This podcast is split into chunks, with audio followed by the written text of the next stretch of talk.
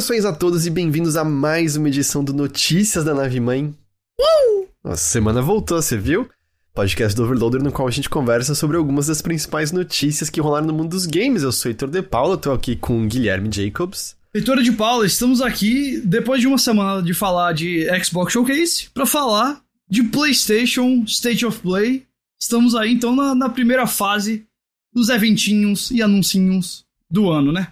E ao que tudo indica, fevereiro tem um direct, né? Porque costumeiramente tem directs em fevereiro, apesar que. E a Nintendo, é difícil saber o que esperar, né? Mas pode ser que a gente tenha aí um direct nas próximas semanas. Mas sim, a gente teve, teve State of Play, mas a gente pergunta se está bem. É... Eu tô bem, eu tô uh, meio estressado, mas estressado porque as coisas estão andando e muitos trabalhos e tudo mais. Aí foi uma semana meio, meio estressante. É... Mas eu tô bem, cara. E você? Como é que você tá? Eu tô tranquilo, eu tô, tô tranquilo. É, eu vi as pessoas falando de almoço, já almocei, tomei uma sopinha que tava show, que a Nina pegou pra gente. É bom que tava quentinho. E uhum. então eu tô feliz. Eu gosto de sopa. Eu, eu tenho preguiça de sopa, mas quando eu tomo eu gosto. Você entende? Eu gosto de sopa também, eu entendo o que você quer dizer. Dificilmente eu pego assim, ah, vamos ai, pegar uma sopa ali. Mas. É. Mas quando eu provo, eu fico, ah, Coisa boa. É verdade. Sopa, exatamente. Sopas exatamente. boas são muito boas. Parece sempre a escolha errada, mas aí você toma. Não, super show, super show. Um, mas vamos lá, você mencionou, né, o State of Play. No State of Play que foi, tipo, anunciado o quê? Foi dois dias antes, né? E, Por aí. E aí rolou. E já vai ter outro agora, né? Dia 6 de fevereiro, que vai ser do... E... Do Final Fantasy? Dedicado ao Rebirth, né? É... Isso. E... Que é, é parece basicamente... De demo gratuita. É, provavelmente, né, deve ter. E é também provavelmente, assim, a, o empurrão de, de marketing, né? Afinal de contas, no fim das contas, pelo menos pelo tempo presente, vai ser um exclusivo de PlayStation. E. E eu fico me perguntando se. Tipo, deve ter um certo receio, né? Porque é uma continuação, continuando uma história Normalmente esse tipo de continuação vai vender menos do que o jogo original, certo? Porque você quer ter a primeira parte da história para poder saber. E o Rebirth vai ser só no PS5, certo? Ele não vai sair para PlayStation Exato. 4. Então, não. assim, todos os, todas as cartas na mesa indicam que ele vai ter vendas inferiores ao Final Fantasy VII Remake. E aí eu também acho que deve ser um empurrão maior de marketing até para ver se angaria um ânimo maior. Eu tô até curioso, assim, se, se no marketing eles vão começar a fazer um, um Mass Effect 3 de fazer as pessoas, dizer para as pessoas esse é um ótimo ponto para você começar a sua aventura, sabe? Alguma coisa assim, é, que não faz muito sentido, mas eles vão querer fazer para garantir que mais pessoas estão interessadas no negócio, né? Ah, uhum. o segundo Sir Lucas, eles já fizeram isso, eu perdi essa parte, eles já estão fazendo esse, esse empurrão de esse é um ótimo lugar para começar. Uh, já falaram que não precisa jogar o remake. É, não. Então é o mesmo receio sure. de sempre. Continu continuações que são a mesma história de, a mesma história sempre vão vender piores do que as suas primeiras partes. E eles devem estar com certo receio disso. Uh, mas vamos lá. Ao mesmo tempo, Play... ao mesmo tempo, ao mesmo tempo. Hum, hum, hum. O, o, Rebirth, o remake vendeu quanto? Cara, não foi nada muito incrível, não. Os, os dados que tinham saído. 7 milhões de cópias aqui. Eu, sei lá, eu consigo ver esse jogo, especialmente por ter menos lançamento no PS5 e as coisas ficarem um pouco mais centradas, e às vezes todo mundo que tem PS5 acaba comprando o jogo, sabe? Tipo, a taxa de adesão é alta, assim. Eu consigo ver jogo vendendo uns 5 milhões.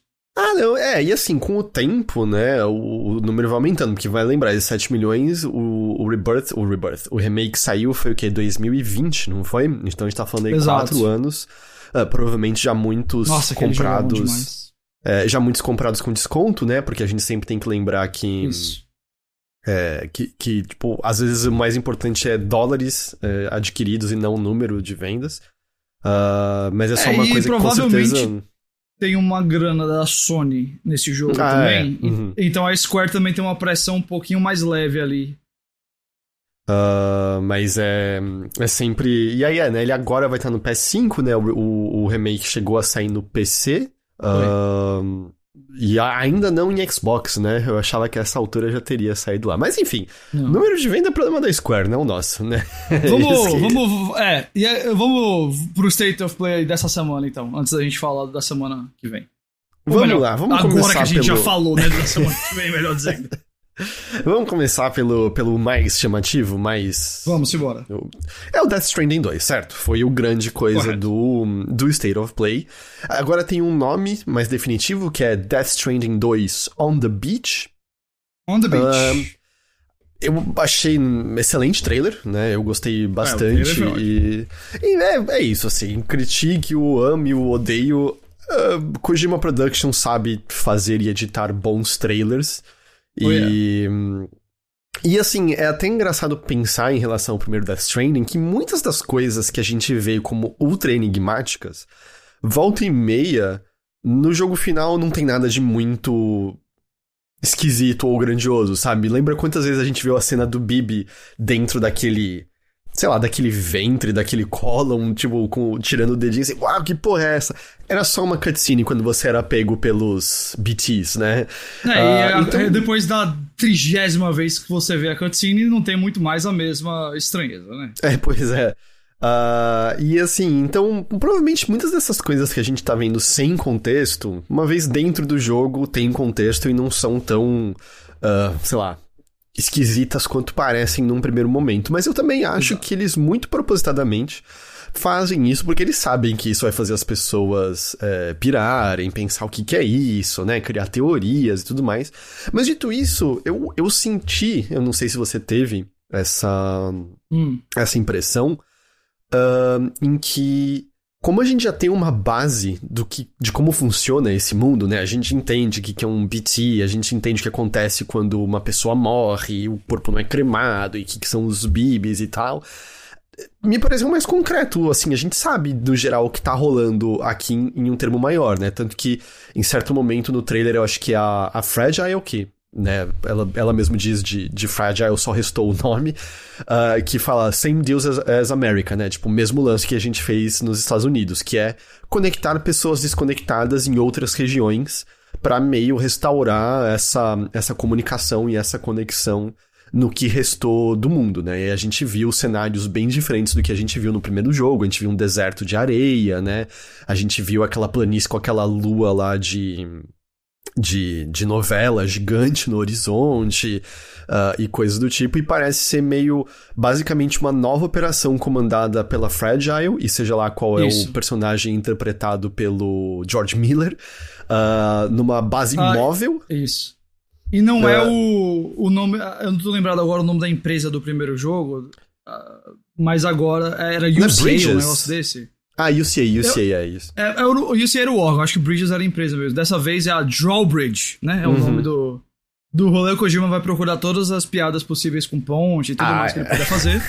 ah, claro. E, e, cara, é praticamente o que você falou, né? Eu suponho que a gente vai ter ali ambientes ou na Europa ou na África. O deserto certamente parece mais africano. Uh, dá pra imaginar talvez algo na Península Ibérica ali, eu não sei. Uh, uma hora a gente vai entender onde é que está, mas é isso, levando o que você fez. Já que você conectou os Estados Unidos no primeiro jogo, né? Agora você vai conectar outros lugares do mundo. E eventualmente Death Stranding 3, sei lá, a gente conecta o mundo todo e Death Stranding 4 conecta com a Lua. Tá resolvido. porque, tipo, a impressão que. Porque, como você tem uma base móvel, eu tô presumindo até que você vai poder saltar para diferentes localidades e deve ter alguma desculpa do tipo, ah, por que, que você tem que andar a pé? Porque, sei lá os strands da morte não permitem a gente pousar ali, então a gente tem que pousar longe, e aí o Sam tem que andar até lá, assim, qualquer coisa assim. Um, mas eu, eu, presumo que a gente vai talvez poder saltar mais de um lugar pro outro por conta dessa base móvel, ou às vezes é aquele lance de. Ah, você chega num lugar, você limpa um pouco os Death Strands, e aí o, a base pode pousar ali e você tem conexão com a base novamente, sabe? Tem, tem uhum. possibilidades nisso. Uh, mas nesse sentido pareceu mais, mais concreto dessa maneira, assim. Vai, ainda será baseado, e acho que a gente não esperava outra coisa, e eu pessoalmente nem desejava outra coisa em termos de mecânica. Ainda, né, o, o ato de caminhar do ponto A Exato. ao B e os desafios que existem nesse, nesse caminhar, Exato. e as evoluções tecnológicas que você adquire, né, e coisas assim. Exato, é praticamente isso, e assim, ao mesmo tempo, eu também quero isso, como você falou, eu acho que.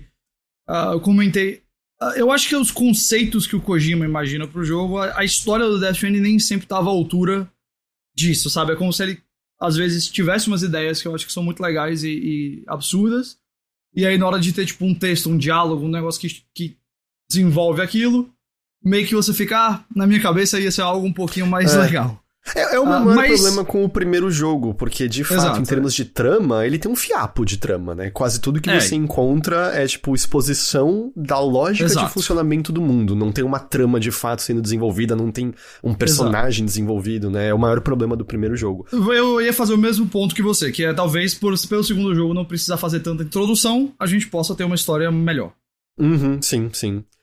É, O bonequinho parecido com Alan Wake, acho que é o charme do negócio, né? É o que mais, é o que mais as pessoas estão tão animadas com, com aquilo. Ah, você não achou ele parecido com Alan Wake? Eu achei. Eu não. Não. eu não tô dizendo que é uma referência a Alan Wake, eu só acho que coincidentemente parece o Alan Wake. Eu não ali. achei, eu não achei. Mas enfim. Ah, mas é, o- é- você tem uma marionete, né, viva e, e aparentemente.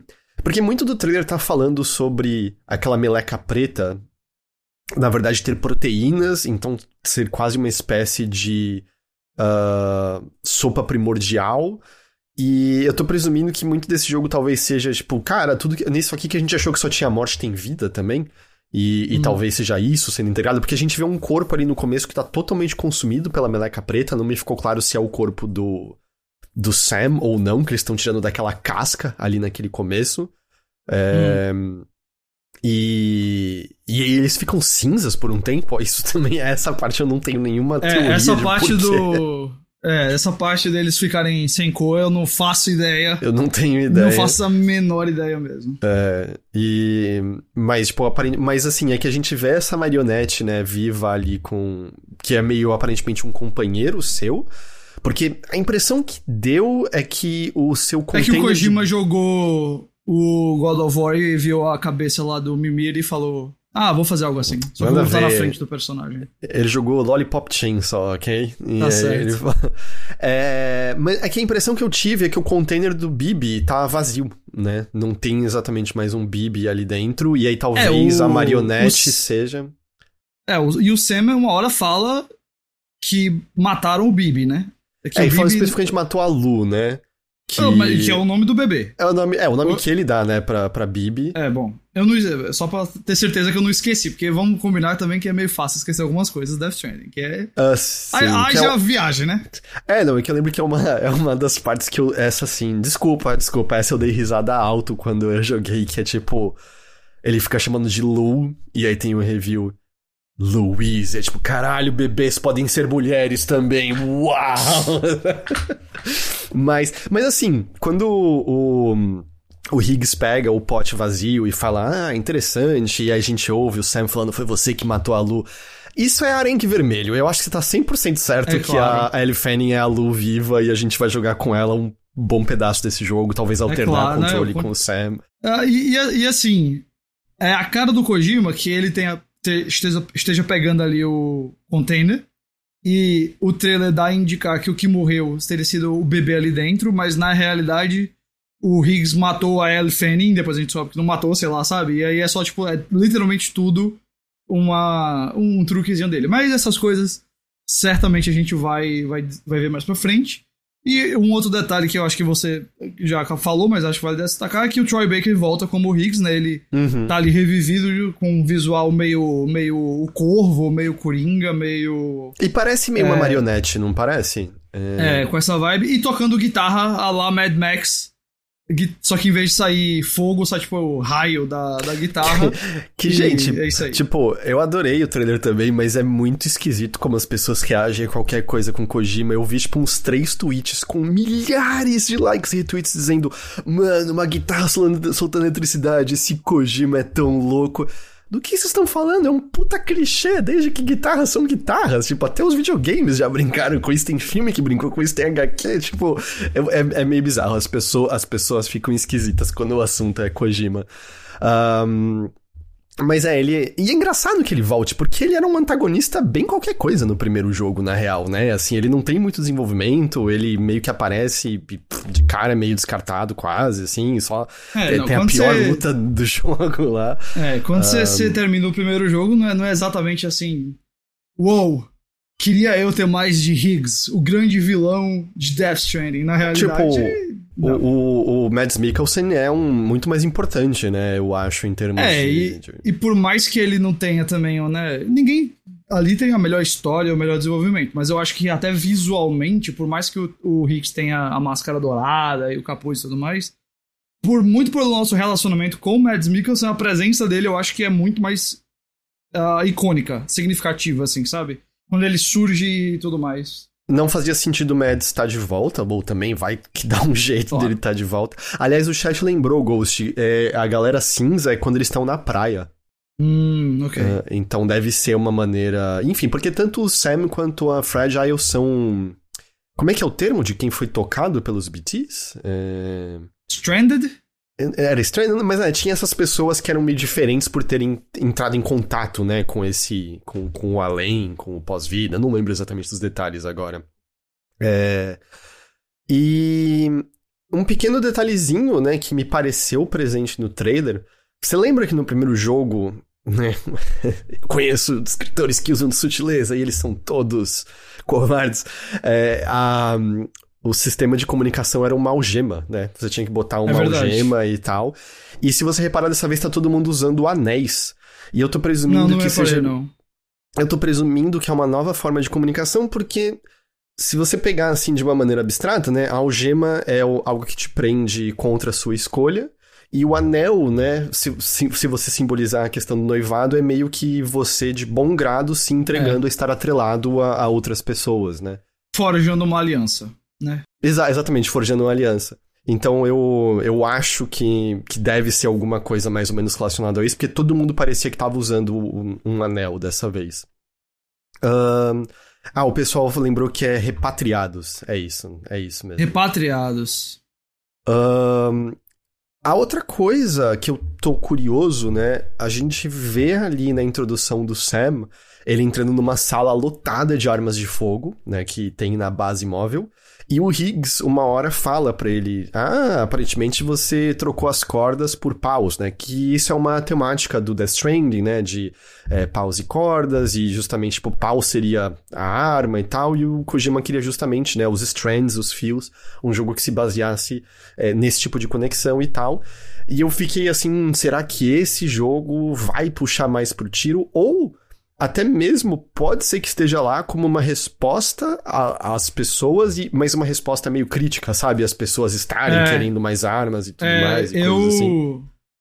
Meu chute é que vai ser como uma lição, que eu, as armas não resolvem. Uma vibe uhum. dessa, sabe? Eu chutaria algo por esse lado daí. Eu espero, porque eu não, eu acho que o combate é a parte menos interessante do Death Stranding. Uh, Acho que a locomoção é muito mais legal. Acho que a exploração, sabe? Tipo, o literal de chegar de um local ao outro já é muito bem desenvolvido. Muito mais cativante, eu acho, do que é, atirar. Pois então é, eu espero eu... que não tenha muito mais disso. E eu, é, eu, eu concordo, assim, as poucas partes do jogo em que você é obrigado a trocar tiro, né, em chefes e tal, para mim são as partes mais fracas em termos de mecânicas, né? Mas, mas justamente pode estar ali como um momento justamente só pra para justamente para criticar, sabe, para comentar é, é, essa questão, né? Uh, e fora isso, não sei, assim, a, a gente, eu achei que a gente teria alguma data, né? A gente não teve data nenhuma de lançamento. 2025, certo? né? Sabemos que ah, não sai esse é, ano. Eu nem, eu nem tinha visto que tinha um 2025. Tá, então ainda tem um, tem um tempo ainda até lá. A gente com certeza terá mais, mais trailers, né, até lá. Mas, mas eu gostei, assim. Eu acho que mais uma vez o clima, né, passa um bom clima. A gente já tá vendo cenários mais variados do que o primeiro jogo e coisas assim. E, sei lá, é aquela curiosidade que você fica, né? Como é que, como é que vai ser explorado. Eu fico animado, acho que em grande medida, porque o mundo está estabelecido, então não vai ser mais necessário passar tempo estabelecendo essa realidade, e as praias e coisas assim. Quem sabe agora. Mas você sabe pra... que o Kojima vai jogar um monte de conceito novo e mais diálogo expositivo também, né? Porque ele também não resiste a isso. É, ok, isso é verdade. Isso provavelmente vai acontecer. uh, mas ao mesmo tempo eu acho que não vai precisar mais tantas explicações, né? Eu, eu acho que. Ah, sim, espero. Uh, mas eu gostei, eu, eu, eu saí, Não, saí eu animado também, do que cara. a gente viu. É um trailer muito bem editado, né? É, eu tô longe de dizer que o primeiro jogo é, tipo, material de jogo do ano, o melhor jogo que o Kojima já fez, qualquer coisa dessa, mas eu acho o primeiro jogo muito bom. Uh, especialmente por duas razões que eu acho que vão permanecer na continuação e por isso eu me animo pra ela. Número um é o gameplay, eu acho que literalmente o andar no Death Stranding já é legal.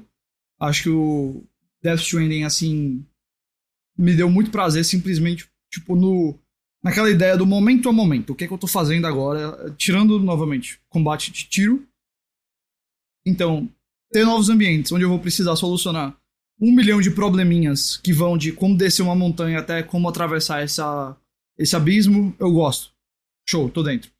Segunda coisa, por mais que nem sempre ele desenvolva as melhores histórias nisso, uh, e nem sempre, sei lá, as loucuras estejam muito embasadas em algo, sabe, fundamental assim na narrativa e tudo mais. Não dá pra gente fugir do fato que o Kojima é um dos caras mais autorais do videogame e um dos poucos que tem o orçamento que ele tem para uhum. fazer um jogo grande bizonho, sabe? E que é vendido pela bizonhice. Death Stranding, desde o primeiro jogo, é vendido e faz sucesso e alcança vendas e públicos porque é a ideia de tá aqui esse cara cujo nome é um, um dos poucos nomes que vende coisa é, dentro de videogame só por ele. Só pelo fazendo, nome dele, né? Exato, fazendo algo sem reservas. Vai dar certo sempre? De forma alguma. Mas ainda é uma coisa que a gente tem muito pouco dentro de videogames, sabe? Então, cara, eu gosto de ver ele tentar mesmo quando ele não acerta sempre. E Death Stranding vai ser isso novamente. É, e assim, né, não que o primeiro jogo já não usasse dessas imagens um pouco, né, mas até dado que agora a gente tá literalmente vendo marionetes, aliás, a marionete, né, ela tem uma hora é, que ela faz uma... meio que lutando também. É verdade, né, mas eu ia falar da, da marionete, ela tem uma hora que ela até faz uma cara monstruosa do nada, e isso é baseado num tipo de marionete japonesa que, que existe, é baseado numa coisa real, uh, mas me parece que esse jogo também vai querer explorar mais a ideia de os fios também controlam títeres, né? Você também é manipulado por fios e tal, até pela questão de que logo no comecinho a Fragile fala, tipo, ah, a gente tem um um, um mecenas, né, um que, que está financiando esse projeto todo, mas ele é muito privado. E é justamente aquilo, ei, o Sam já sabe desde cara que ele provavelmente está sendo manipulado por essa figura, sabe? Hum. Então também acho que todas essas, essas imagens devem devem estar tá correlacionadas ali de, de alguma forma, mas justamente como a gente ainda tá falando do ano que vem, agora que, que vocês me falaram a data, tem muita coisa ainda para aparecer e também tem muita coisa, eu não sei se você vai concordar comigo, tem muita coisa que é mais gostosa quando a gente não tem a informação inteira, que uma vez que você pega e tem o fato ali na frente, tipo, ah, é isso, ok. É, okay. E, e, apesar da gente ter certeza que vai ter mais uns dois, três trailers do Death Stranding, eu não acho que o Kojima vai entregar tudo. Isso aí é uma coisa que ele dificilmente faz. Jogar tudo e entregar, eu acho que isso nunca vai acontecer. Ainda vai ter muita coisa que a gente só vai ter a resposta no jogo, e aí, às vezes a resposta é decepcionante, às vezes não é. Uh, e o Isidro comentou do, do filme do Death Stranding agora, né? Uh, acho que a gente pode. Anunciaram só... pouco tempo, não foi? Exato, a gente pode fechar aí o, o, o trabalho, é, o assunto Kojima do, do City of Play, porque então, tem mais Kojima. Ele... não, então, mas é ah, justamente tá, entendi, entendi. fechar com essas as últimas duas informações, né? Primeiro, a, é, a gente revela no final que. Como é que a gente pode dizer? Ele estava gravando dentro do estúdio da Sony, a Columbia Pictures, naquela parte dele. É, tem um, um, shot ali de drone. E meio que nesse momento ele anunciou duas coisas. Eu vou fazer a segunda, o segundo anúncio. Primeiro, aparentemente eles estão fazendo um filme, né? Esse filme não deve ser o filme do Death Stranding, porque o filme Death Stranding está sendo produzido com a A24, outro estúdio. Não com a Sony não com a Columbia Pictures. Eu suponho que a produção do filme seria muito engraçado se fosse o filme do Metal Gear Solid. Que ele estivesse produzindo esse filme meio que Nossa, tipo, fosse, seria. fosse mais importante pro filme do que a própria Konami. Eu não acho que vai ser isso, acho que a Konami daria um. daria um, um uma carta vermelha aí para isso, um cartão vermelho para isso eu suponho que vai ser um filme dessa outra franquia dele, né? Do. do desse. desse jogo de espionagem. Hum, ah, sim, é, porque foi anunciado esse projeto de espionagem e ação. Já imaginou, cara, o Kojima fazendo um jogo de espionagem e ação? Nunca imaginei que pois ele é. poderia fazer. E também já anunciado um filme junto disso. Que é, parece. Que é o Physint, né? P-H-Y-S-N-S-I-N-T. Physint é o nome do, do, do negócio, pelo visto. E adivinha, é espionagem e ação. Wait, what? Tactical Spionage Action? Onde é... eu já ouvi isso antes? Vai se chamar Iron Cog. E, e vai ser o novo projeto dele. E, e assim, me parece, esse lance de anunciar o filme e o jogo já de uma vez, me parece ser, tipo, quase levado ao extremo o que a gente tá vendo ultimamente, que é, tipo, ah, o cinema quer se aproveitar de franquias estabelecidas, e nesse aqui parece, mano, vamos, vamos aproveitar tudo, o nome do Kojima é grande, taca um filme, taca um jogo, e do jeito que é o Kojima, eu não me espantaria do filme estar interligado ao jogo de maneiras... É, variadas, hum. do tipo, no filme tem um código que você coloca no jogo e é. você descobre alguma coisa, sabe? É, ele, ele é. comentou, né, no anúncio que ele quer que o jogo quebre as barreiras entre cinema e videogame e aquela coisa de sempre que ele fala, né? Olha, vamos lá. Primeiro, assim, vamos ver se esse jogo vai sair, quando esse jogo vai sair, afinal de contas ele tem overdose ainda com a Microsoft. Tudo bem que ali o projeto. Às vezes eu acho que aquele projeto vai menor do que parece, uh, em termos de, tipo, escala, por ser nuvem e tudo mais. E, e, vale lembrar que o próprio Death Stranding original não é o jogo de maior orçamento do não, mundo não, comparado não, a outros AAA, por exemplo. Não, é. Mas ele tem isso e ele tem o Death Stranding 2. Aí depois a gente tem o. Teoricamente teria o Synth, e aí vamos ver o filme. Eu não sei, muitas coisas para se pensar. A única coisa que eu ficaria muito feliz, e o Zero deu uma ótima ideia, que é o, o David Hayter, que dublava o Snake, voltar pro dublar o protagonista do. O cara, no momento eu só fico feliz com a ideia de ter um novo jogo de, de espionagem do Kojima, porque, cara, se tem uma coisa que a gente pode dizer do Metal Gear V, né, do, do 5, do Phantom Pain, ele claramente tinha mais ideias. Ah, seja ah, o suposto capítulo 3, ou se ele realmente ia fazer um Metal Gear Solid 5, né, com o numeral 5 e o V era outra coisa. Eu gosto tanto dessa, dessa teoria. Eu também. Eu gosto tanto dessa gosto teoria. demais. O, o, outro, o outro lado da moeda da mesma história. É, sabe, seja em conceito de gameplay de história, o Kojima claramente tinha mais coisa para fazer. Do, mesmo jeito que a gente pode olhar pro Overdose e pensar no PT e no Silent Hills, e a gente vai falar de PT e Silent Hills já já, é, a gente pode olhar para isso como, tipo, ele vai pegar os conceitos que ele nunca tinha feito uh, de Metal Gear e, e botar pra frente. Então, cara, se a desculpa é ter uma nova franquia e um filme, etc., ou manda bala, sabe? Eu, eu topo, tipo... Enquanto o Kojima não lançar, tipo, um jogo muito ruim, eu vou estar sempre disposto a ficar animado pro próximo jogo dele. Eu queria só ler aqui o tweet que o Kojima fez uh, pouco depois do, do anúncio, que ele diz o seguinte: Fizzint, título provisório, será nossa terceira IP original desde o estabelecimento da Kojima Productions, a segunda Kojima Productions, é claro. É um, é, é um jogo de espionagem e ação completamente novo para uma nova geração.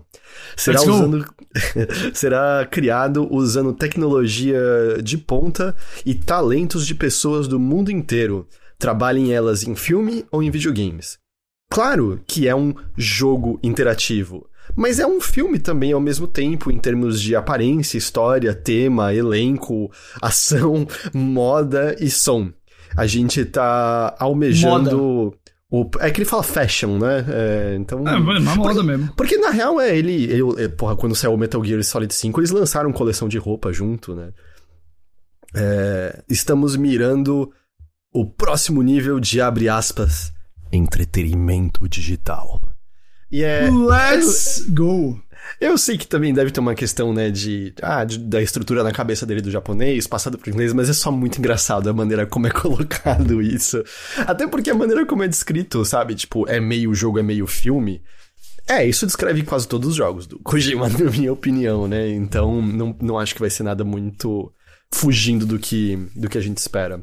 É, e o pessoal falando, ah, vai ser só pro PlayStation 6, né? Porra, com o jogo começando agora, é, esse Fizzint não, não deve ser pra PlayStation 5. Não deve ser pro PlayStation 5. Até pelo, é, eu também acho que não. Tá muito, cara, tá tão, esse negócio tá tão distante, então, sei lá. Ainda mais com, a, com o estúdio, né, fazendo três projetos. Tipo, o Kojima claramente não vai estar tá com a mão na massa nos três o tempo todo. O foco agora deve ser o Death Stranding 2. Uh, que, bom, eu acho que tá mais próximo do que o Overdose, né? É, mas, mas ainda assim. É, é, pode, pode inspirar sentados, ainda vai demorar. Mas eu acho que é um jogo que, comparado a outros estúdios, outros criadores, tem muito menos chance de ser cancelado, justamente por conta do, do nome Hideo Kojima. Mas é, aí Kojima, Kojima foi isso, foi, acho que a melhor parte do, do State Sem Play. dúvida. Sem dúvida. Especialmente porque ela veio depois de uma outra parte que a gente vai falar agora. A gente teve também Silent Hill ali, né? Ah, tivemos é, dois anúncios, né? Do- ou Uhum. melhor, do- do- dois elementos ali. O primeiro, ah, de novo, eu sei que o Kojima falou ali de né, um jogo de espionagem e ação e eu não consigo imaginar de onde ele tirou essa ideia. Eu também não consigo imaginar de onde a Konami tirou a ideia de um jogo de Silent Hill que é lançado quase como um teaser jogável que se passa aparentemente dentro de uma casa e que se você morrer volta pra uma estrutura de loop, volta pra antes, sabe? Putz, mano, e, e ainda lançou no mesmo dia do anúncio, hum, de graça no, no nos consoles, no, no PlayStation e tal. Ah, pô, eu acho que Silent Hill The Short Message, que é o nome desse rolê, é algo que nunca foi feito antes. Então, parabéns aí a todos os envolvidos. Ahn, você chegou a jogar? O The Short Message, É, sim. ah, o meu PlayStation só chega semana que vem, então ainda não. Ah, eu achei que você tava com ele já. Não, é... ainda não. É, eu, eu só vou ter meu PlayStation de volta na metade de março, então eu, eu também não. Eu, eu vi coisas bem conflitantes sobre ele, eu vi desde pessoas dizendo que parece que o final poderia ter sido escrito pelo Andrew Tate. Eu falei, caralho. Mas ao mesmo tempo a, a Void Burger, a Jess, ela, que é né, muito, muito conhecedora e fã de, de Silent Hill e também a crítica do- de tudo que é ruim em Silent Hill, diz que gostou bastante, assim, e a dela é uma Hum. opinião que eu, que eu aprecio bastante, ainda mais nesse assunto, assim, então eu tenho curiosidade de ver por conta própria. Mas ele é aquele justamente que a gente tinha visto teasers de vários posts, né, escrito perdedora, não sei o que lá e tal. Ahn, e, enfim, tá, tá jogável já. E aí, eu acho que. Eu acho que tudo que você precisa saber sobre a aparição do remake de Silent Hill 2 no State of Play é o fato de o que, que foi mostrado de Silent Ah, Hill só um, foi. só um detalhe antes do Hum. 2, só pra te interromper. É o. Eu esqueci o nome agora, que criou o Pyramid Head, o design dela. Você lembra? Ah, é verdade. É, eu não lembro o nome dele agora. É o designer É de o- monstros, né? É. Eu não tô lembrando agora o nome. Eu não sei se é Masahiro Ito. Pode Ah, ser? Porque Esse nome acho que é, acho que é. também. Acho que é. E comentou que ele fez design de criatura para o The Short Message. Então, no mínimo tem uma herança aí do. Exatamente, Masahiro Ito, do. é, Né, de um dos principais responsáveis pela. Visual. Os visuais mais marcantes do Silent Hill. Que foi o Silent Hill 2, cujos só- visuais do remake, né? Ai, que tem- tristeza.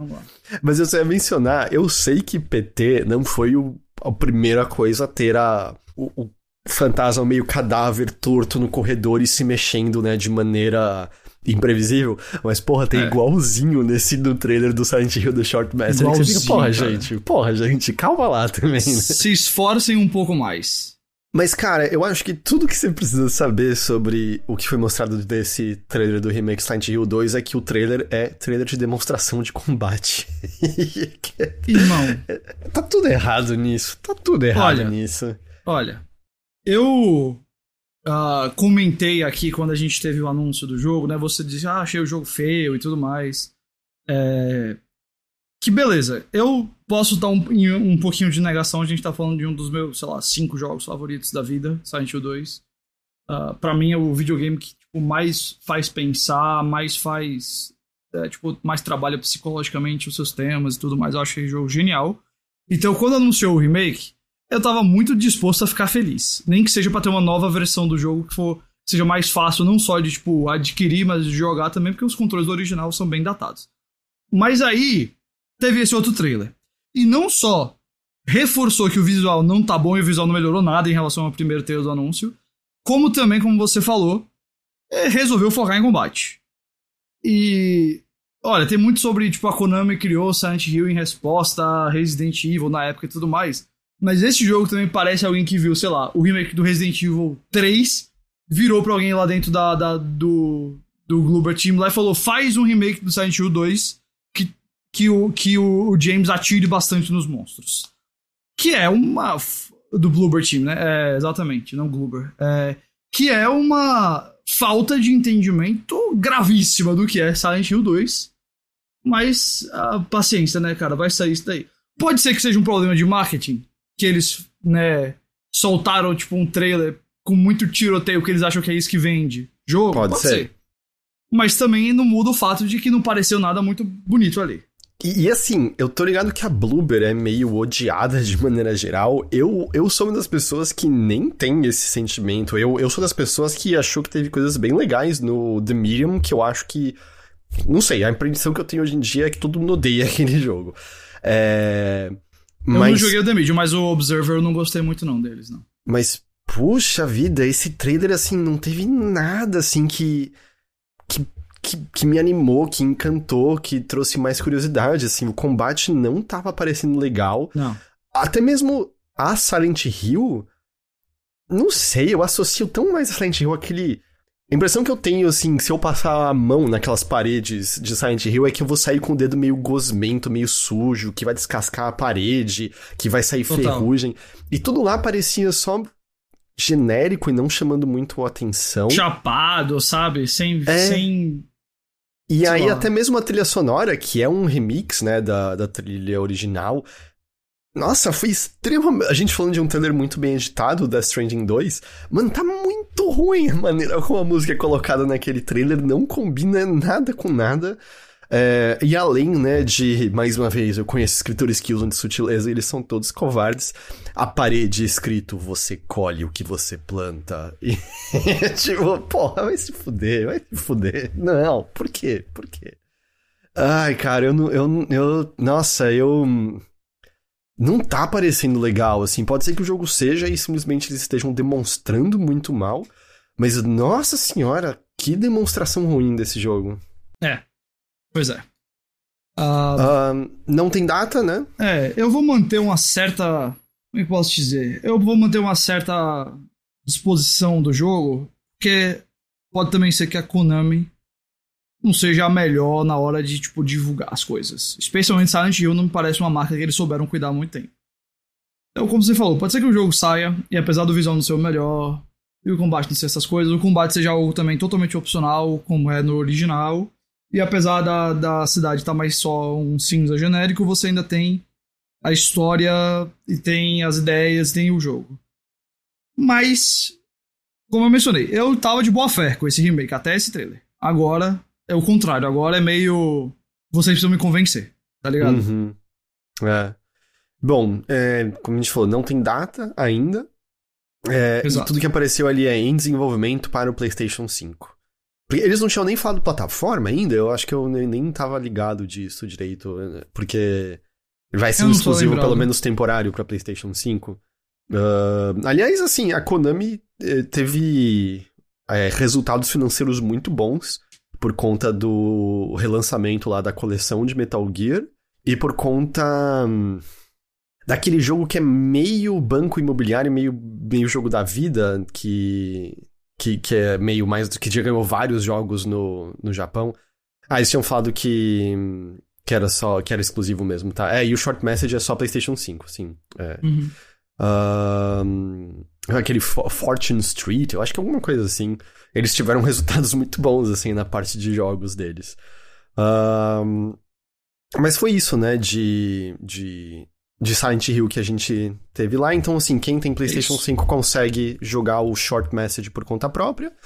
E, fora isso, Silent Hill 2 vai saber, no futuro aparece aí de novo. A gente com certeza, como yeah. nem sequer tem data de lançamento, vão ter mais, mais trailers ainda, né, futuramente. É, o State of Play teve também um pouquinho mais de Judas, né? O jogo da Ghost Story do, do Ken Levine, que apareceu pela primeira vez, foi no Game É, eu tinha esquecido completamente que ele tinha sido anunciado. Eu acho que foi no Game Awards, mas eu tinha esquecido completamente. É, eu acho que justamente por, por ser parte da enxurrada de coisas aparecendo uma em seguida da outra, e tinha sido um trailer bem curtinho também. Uh, a impressão inicial parece se manter de que é um jogo bem, pelo menos nas suas, na sua ação, bem aos moldes de Bioshock, né? A gente tá falando ainda de troca de tiro, de poderes com a sua mão ali, coisas assim. Uh, aparentemente vai haver uma tentativa de comentar mais sobre redes sociais e a maneira como a gente se apresenta um ao outro. É, eu, não, eu não entendi se chega a ser literal, assim, de as pessoas estão sei lá, meio que dentro de uma ilusão e vendo as coisas muito de maneira muito melhor do que elas são, até que aquela personagem que aparece falando desliga isso. Momotaro Densetsu, é isso mesmo, é isso mesmo, Álvaro, o do de, da Konami que eu não conseguia lembrar. Não, Esse fala Momotaro... o título completo. Fala o título completo. Momotaro Densetsu World, Chikyu wa Kibo de Mawateru. É, é, que esse, esse, é esse, o Momotaro tem um bilhão de jogos no Japão para diferentes plataformas, mas nunca, nunca. Ou assim, talvez um ou outro tenha chegado localizado oficialmente, mas no geral é uma coisa mais focada ali. E se eu não tô enganado, houve adaptações desse jogo de tabuleiro com o Mario que chegou a sair no ocidente? Ou pode ser que seja algum outro e eu não, não eu tô confundindo? Mas voltando pro Judas, assim, não, não ficou claro então se as pessoas despertam e veem que a realidade é muito pior do que estava aparecendo e tal. Um, mas dito isso, assim, apesar do estilo visual né, ainda parecer muito um que a gente já viu, o Ken Levine trabalhar anteriormente, ainda acho que é um estilo visual chamativo.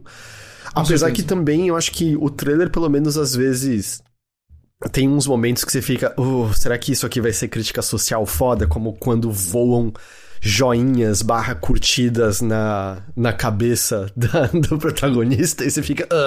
Será que isso aqui vai ser um episódio ruim de Black Mirror? O que tá acontecendo aqui? Uh, e mas mais uma vez assim sem data uh, sem sem nada mais concreto então vai saber quando que a gente vai de fato jogar isso aí é total é, uh, eu não, não eu não duvido da capacidade do do Ken Levine de não fazer algo muito bom nesse sentido do comentário e tudo mais, né? Uh, vamos ver onde é que vai, se, se, é que vai entrar as ideias, como lembraram no chat agora, dos Legos narrativos dele e tudo mais. Mas eu preciso dizer pra você que minha reação muito inicial foi tipo. Ah, eu jogaria outro Bioshock. Sabe? Bem, bem feito. Uh, e se foi isso? Uh, óbvio, vamos ver o quão ruim ou boa a história e os temas vão ser trabalhados. Mas no sentido puro, assim, tipo, reação, o que, é que eu achei quando eu vi foi, ah, eu jogaria do Bioshock. Essa foi a minha reação. É, porque, tipo, se houver de fato os legos narrativos do qual o ele já falou tantas outras vezes, isso não tá aparecendo nos trailers, certo? No trailer a gente vê, ah, é um jogo de ação com armas e poderes. É isso Exato. que a gente consegue tirar dali mais concretamente, né? Exato. Então. Exato. É, é difícil é difícil tirar qualquer coisa para além disso. Os trailers são curtos, são enigmáticos propositadamente, né? Então. A gente viu mais de Rise of the Ronin, dessa vez mais de navegação, explorando a cidade, como essas coisas fluem uma com, com a outra. A gente viu que vão ter diferentes armas e equipamentos para você usar. Como é que você tá em relação ao Rise of the Ronin? Não muito empolgado. É. O visual definitivamente não é muito impressionante, mas não me incomoda muito, sabe? Uh, eu não sei, eu não. Eu, eu sinto que esse jogo, se ele for ter algum sucesso, é quando você pega, joga e vê que o gameplay é show. Se isso acontecer com, com esse jogo, aí ele tem uma chance, digamos assim, ainda de, tipo. Uh, render. Visualmente, em termos de história, em termos de, sei lá, conceitualização, não, não me impressionou nem muito nada, não. Mas esse é um jogo que eu estaria aberto a pegar e falar, putz, eu adorei o combate, sabe? Uh, uhum. Só que aí é muito difícil ter essa certeza ou incerteza com base num trailer. É, eu, eu, eu tô oscilando. A primeira vez que eles mostraram parecia legal. Aí o último trailer focado em combate eu não tinha achado muito legal. Aí esse trailer agora eu achei muito legal de novo. É, eu gosto, não sei, eu acho que eu vou gostar de pular e abrir uma pipa e sair planando por aí, porque, sei lá, eu já gosto de outros jogos que fazem isso. É, essa é... parte eu achei mais interessante. Essa porque... parte eu confesso que eu gostei. Agora, eu preciso. Talvez eu tenha perdido essa informação, assim, em que estilo eles estão inserindo o jogo, porque eu tive a impressão que parece meio mundo aberto, mas ao mesmo tempo o combate parece ser um pouco mais cadenciado, não um hack and slash da vida que você sai cortando todo mundo, certo? Parece que você Exato. tem que tomar cuidado, tem que pensar em relação ao inimigo. Me pareceu que tem coisas não exatamente humanas pra gente enfrentar. Eu não lembro se isso já tinha aparecido anteriormente, talvez tenha aparecido. Só tem o, o, pequeno detalhe, como o Rodrigues lembrou, sai no mesmo dia de Dragon's Dogma 2 e é, meu interesse e, em Dragon's Dogma 2 é, é consideravelmente não, maior. É, vamos. É, a gente pode até falar disso porque. Você nem colocou na pauta, né? Do Dragon's Dogma, mas. Eu não coloquei Eu só porque, tipo... É, porque é só um trailer, mas a gente já tem a data, a gente já sabe. Eu já joguei uma hora daquele jogo e tal, então, tipo, não me pareceu que tinha nada de novo pra ser dito, entendeu? Não, tudo bem. Quanto a isso, beleza. Eu só diria o seguinte: eu achei absurdamente legal esse Uhum. trailer do. Esse trailer do. do Dragon's Dogma Dragon's 2. Dogma 2. Parece- ó, pareceu ah, simplesmente crocante. Então, de fato, aí não dá pra fugir da realidade, né? Entre o Rise of the Ronin e ele, um deles tá me empolgando muito mais. É... E eu não amo o primeiro Dragon's Dogma, tá? Eu acho ele um jogo. Eu sei que ele é um jogo meio cult classic, que vários críticos pensadores ah, gostam muito dele. O Austin Walker é apaixonado e tal. Eu, eu acho, eu respeito muito os conceitos daquele jogo. Eu acho que na hora de jogar e tudo mais, eu não tô muito. Sei lá, não, não me pega muito, não. Mas esse dois aí. Putz, tô de 100% dentro. E o, o Rise of the Ronin, ele é só PS5, é isso? Eu acredito que ele é exclusivo, é. É, então é só nisso também, né? Tipo, o Dragon's Dogma vai sair pra, pra, pra outras plataformas, então só nisso ele já vai chamar mais atenção, né? Eu tenho até a impressão que o. O PlayStation 5 tá ah, dependendo barra aproveitando mais do que o PS4 tava de exclusivos que não são feitos pro PlayStation Studios. É, eu até botei esse ponto ali embaixo que a gente ainda tem mais coisas pra falar do State of Play em si, mas eu acho que isso é um gancho bom. Que eu acho que esse State of Play confirma que a gente não vai ter nenhum jogo de PlayStation Studio pra esse semestre. Não, não acho que vai acontecer. E me parece. o Until que... Dawn é PlayStation Studios? É, né? Não, ele é... é de outra empresa, o... a galera do Until Dawn, não é? Mas não é de um estúdio que a Sony comprou? Eu tinha a impressão de Porque que era. eles estavam fazendo até jogos tudo multi- multiplataforma. Ah, é, a, é a Massive, não é? Supermassive Games. Não, é, essa é do original. É, isso é. Então, mas eu não sei do. Eu, eu acho que não é Super. É a Ballistic Moon que tá fazendo. Ah, tá, tá. Ah, É. Mas o, o, o que eu quero dizer é que me parece justamente assim, tipo, se você olhar em termos de jogos que serão pelo menos temporariamente exclusivos, tem coisas pro PlayStation 5. É, a IP é da Sony, é isso. É, é, tipo, o estúdio não é da Sony, a IP ficou com eles.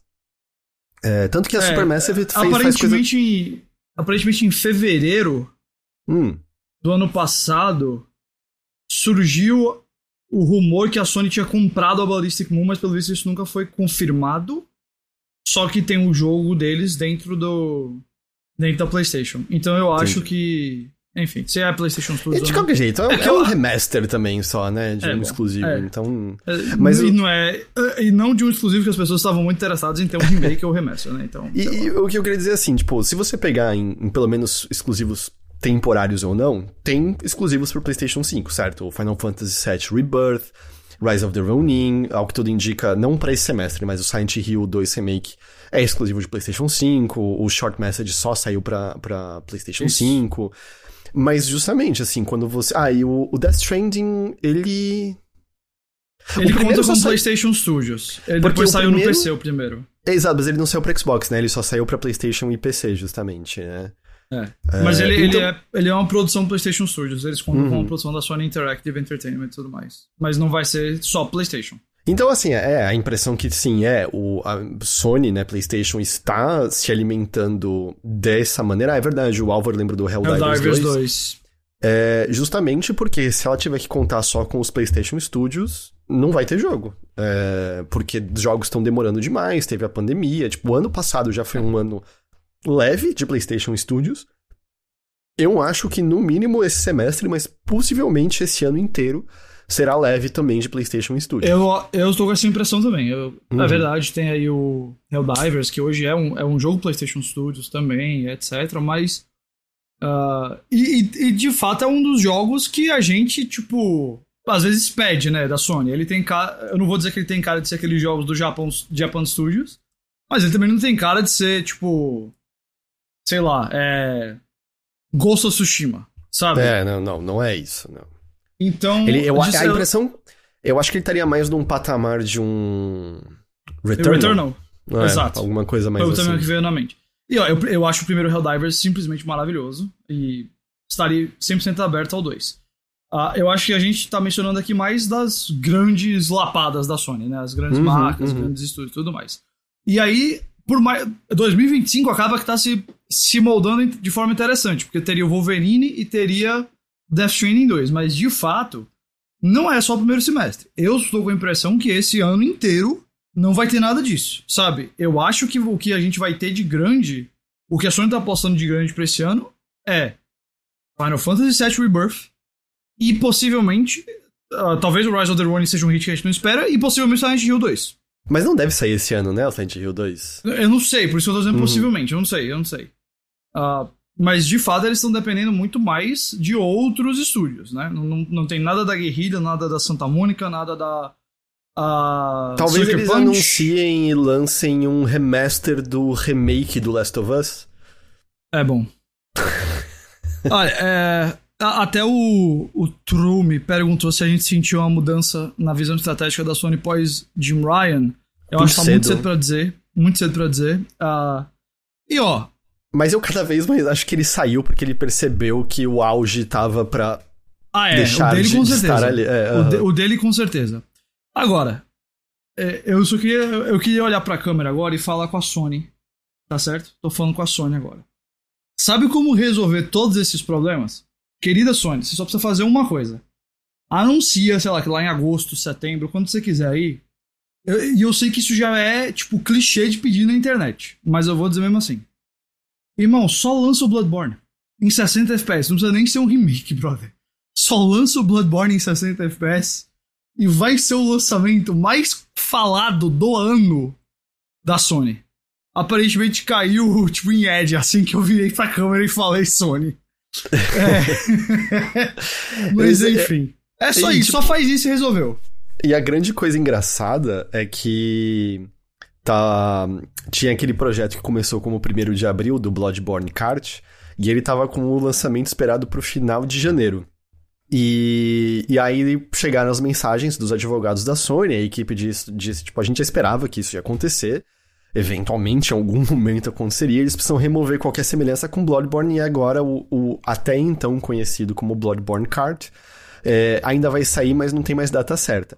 E assim, a gente não tinha nenhuma evidência, nenhuma evidência pra achar que Bloodborne reapareceria nesse State of Play. Não. Mas é claro que só Não. pelo fato de ter esse, esse Season Desist do Bloodborne Kart fez algumas pessoas serem ingenuamente esperançosas. É- é, hum, Eu, eu acho que nunca vai acontecer o relançamento do Bloodborne.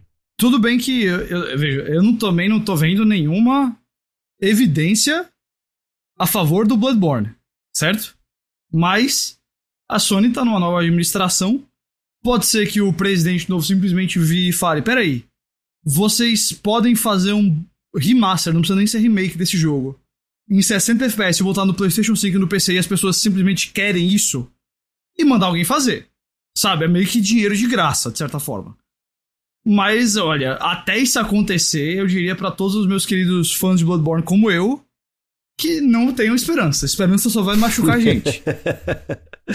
É, é engraçado porque, assim, é, Bloodborne é um caso curioso em que os números oficiais que a gente tem de vendas foram não muito depois do lançamento e eram baixos, né? As pessoas leram como vendas decepcionantes. E aí a gente teve, se eu não tô enganado, no vazamento da Insomniac, um outro número que eu tô tentando lembrar agora se foi tipo 7 milhões.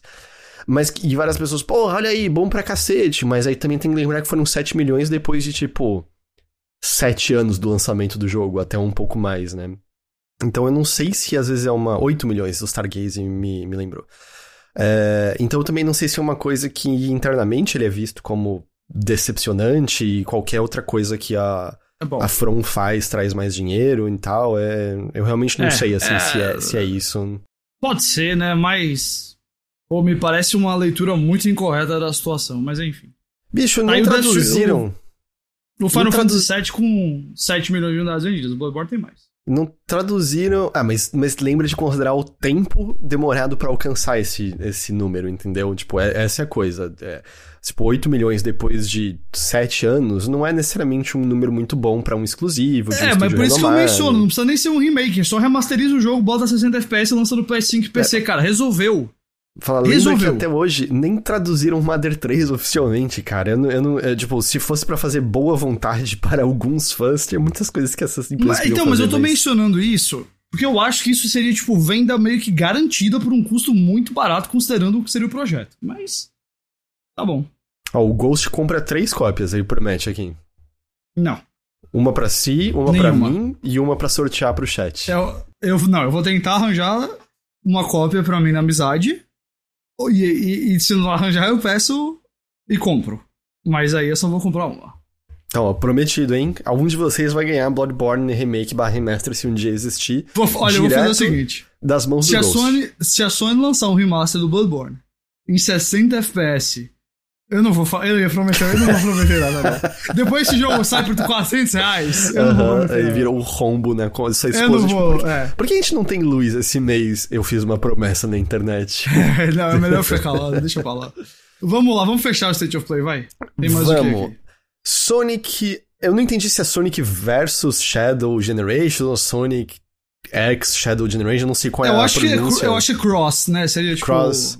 É. Uh, mas é basicamente um remaster de Sonic Generations com a adição do Shadow, com uma campanha própria, habilidades distintas, porém não deram armas de fogo para ele. É, covardes.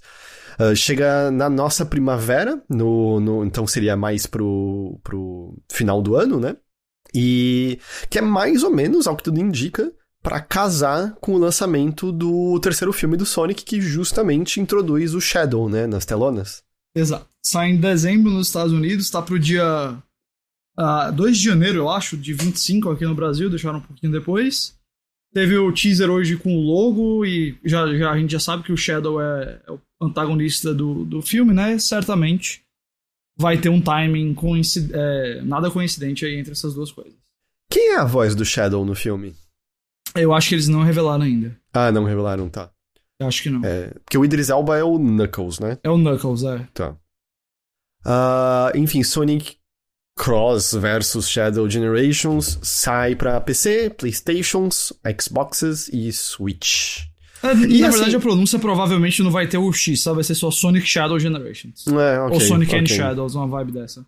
E, e, assim, né, pelo menos que eu me lembre, o, o, Sonic Generations dos últimos 10 anos, acho que é um dos mais amados jogos do Sonic, é a impressão Uhum. que eu tenho.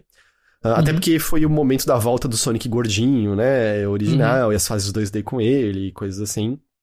Então o pessoal, eu acho que tem um apreço por esse jogo. Uh. Zenless Zone Zero tá em desenvolvimento para o PlayStation 5. Foam Stars, que sai no começo de fevereiro, estará na PS Plus mais básica mesmo. É a, o, o tier mais barato. Essential, né? Essential. Dave the Diver vai ganhar a versão para PlayStation 5 em abril. E em maio, E? eu presumo que são todas as plataformas, vai ganhar um evento do Godzilla, né? O, o Show de bola. Adorei. Ah, bom, esse aqui você já tinha falado, né? Que o Until Dawn vai ganhar um remake barra remaster pra PlayStation 5 e PC. Eles estão chamando de remake. eu- Enfim, eu não vou ter essa discussão de novo. Eu não sei por que, que seria remake exatamente. Eu também não sei por que, esse jogo tá ganhando um remake barra remaster. Não sei se precisava já, mas. Enfim. E.